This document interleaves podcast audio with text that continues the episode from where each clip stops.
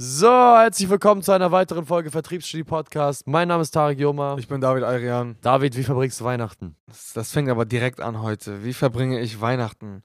In der Regel mit der Familie. Ja. Und du? ja, gleich. Also dieses Jahr nicht. Dieses Jahr gehe ich ein bisschen auf Reise. Kaufe mir ein One-Way-Ticket jetzt nach Monaco. Du fliegst ja mit. Ja.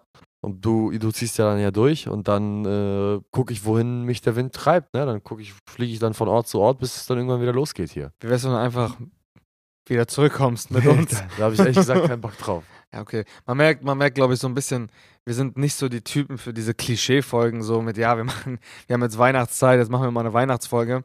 Aber vielleicht kann man ja mal grundsätzlich über so ein paar Sachen äh, sprechen, die an Weihnachten, die man, die wir vielleicht sonst so machen.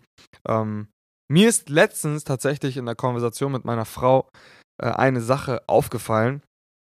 Und das hängt auch so ein bisschen mit meinem, mit diesen ganzen Persönlichkeitstypen-Geschichten zusammen. Und das ist die folgende. Ich habe gemerkt, als ich so die letzten Jahre so ein bisschen reflektiert habe, wie mein, wie mein Geschenkgebeverhalten äh, so ein bisschen ist. Und ich habe eine Sache gemerkt. Ich hasse es, ähm, mich auf bestimmte Tage zu fixieren und bis zu einem bestimmten Tag so von außen, es kommt nicht von innen, weißt du, ich habe ja jetzt nicht entschieden, dass am 24. Heiligabend ist, ähm, sondern es ist ja so ein bisschen gesellschaftlich. Ähm, ich hasse es, an einem fixen Tag ein Geschenk oder mehrere Geschenke für x Personen etwas schenken zu müssen. Wie geht's dir mit bei, sowas? Ich mach das nicht. Achso, du machst es nicht, okay. Letztes, letztes Mal Heiligabend saß ich, ähm, wir essen immer, wir essen immer, meine Mom ist ja streng, streng katholisch, was heißt streng katholisch, aber sie ist streng katholisch aufgewachsen, sie selbst ist nicht mehr so extrem involviert, aber sie ist halt Weihnachten, Ostern und so weiter feiert sie und bei uns in der polnischen Tradition ist es so, dass du an Heiligabend kein Fisch, äh, kein Fleisch isst. Ist das bei euch auch so? Nee. Ja, wir essen kein, kein Fleisch. Was denn sonst? Fisch? Fisch, ja. Ah, okay. Sie Karpfen. Ekelhaft. Ich musste, ich kann mich daran erinnern, wo ich letzte einmal das erste, also wo ich das erste Mal Weihnachten in Polen gefeiert mit meiner Oma. Shoutout meine Oma.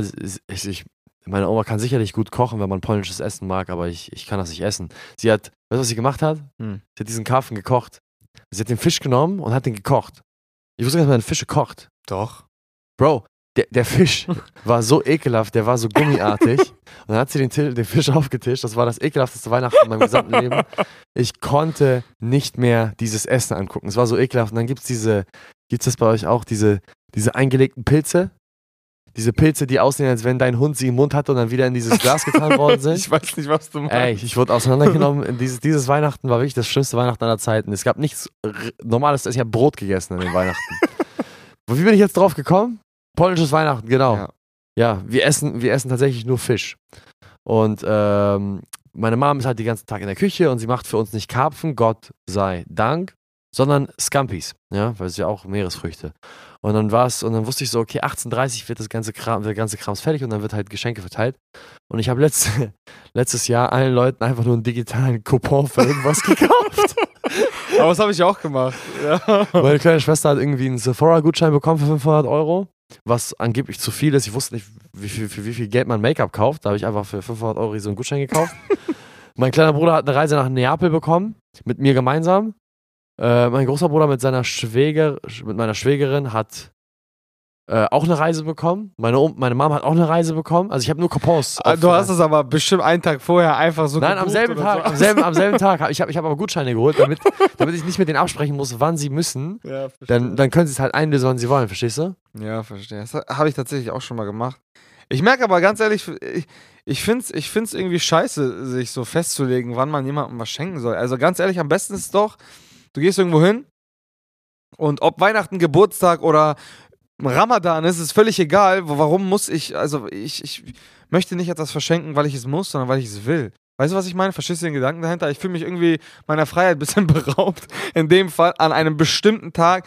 Ey, ich kann mich noch daran erinnern, wo ich so ein bisschen jünger war, wo ich auch nicht so viel Geld hatte, ähm, auf Krampf in der Weihnachtszeit x Geschenke besorgen zu müssen, weil man sonst auf den Deckel bekommen hat, das war grauenhaft. Und ich habe mich jetzt auch dazu entschieden, dass ich, dieses, ich mache das nicht. Auch ob, wenn die Menschen drumherum vielleicht ein bisschen, ja, ein bisschen abgefuckt sind oder nicht. Ich, wenn, mir, wenn, wenn mir was Geiles einfällt, dann mache ich das, wenn nicht, dann nicht. So. Ja, gut, vielleicht sind wir da auch ein bisschen sturköpfig, was das betrifft. Ich glaube, das kommt mit dem Alter. Habe ich, mal- hab ich mir sagen lassen. Aber jetzt sag mir mal, wie, wie, wie hast du vor abzuschalten? Ich glaube, jeder, der mich kennt, und du kennst mich, glaube ich, ganz gut, ich glaube, ich werde gar nicht abschalten. Ich werde wahrscheinlich Sequenzen haben, wo ich ein bisschen zu viel Wein getrunken habe, wo ich dann schlafe. Da schalte ich ab, weil da denke ich nicht nach. Aber ich sag dir ganz ehrlich, ich verbringe diese Phasen, diese Pausen immer als aktive Pausen. Das heißt, ich nutze diese Phasen immer so als, als Trainingslager, in Anführungsstrichen. Das habe ich schon immer gemacht. Ähm, mit einem Rahmen, der mir, der mir so ein bisschen meinen mein, meinen kreativen Spielraum lässt. Ich kann dann lesen, Videos gucken, mit der Familie äh, Zeit verbringen, ist für mich auch immer ein großer äh, Energietank. Aber ich werde es als aktive Pause nutzen. Das heißt, ich werde versuchen, meine Fähigkeiten, meine, mein Wissen und diesen ganzen Kram, den man halt so hat, den man halt so trainieren kann, werde ich versuchen, dort aktiv auszubauen und verändert wieder zurückzukommen. Ich glaube, das Schlimmste, was, was ich mir jetzt in meinem Kopf ausmale, ist jetzt zwei Wochen Pause zu machen und dann wiederzukommen als derselbe. Das fühlt sich irgendwie nicht geil an in meinem Kopf. Ja. Was mit dir? Ich mache Pause, ja. Ja. Ja. Ich werde eine Menge Alkohol trinken.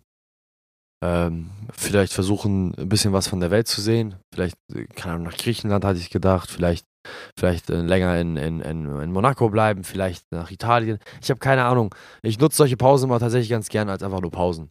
Nicht, weil ich keinen Bock habe zu arbeiten. Also gut, die, die, die Lust zu arbeiten geht jetzt gerade fast gegen null. Aber ähm, grundsätzlich äh, ist es ja bei uns so, dass wir wir haben ja so zwei Hauptsaisons, ja. Wir haben eine Hauptsaison zwischen September und ja, jetzt Dezember. Ja. Und dann eine Hauptsaison zwischen Januar und äh, Mitte, Ende Mai.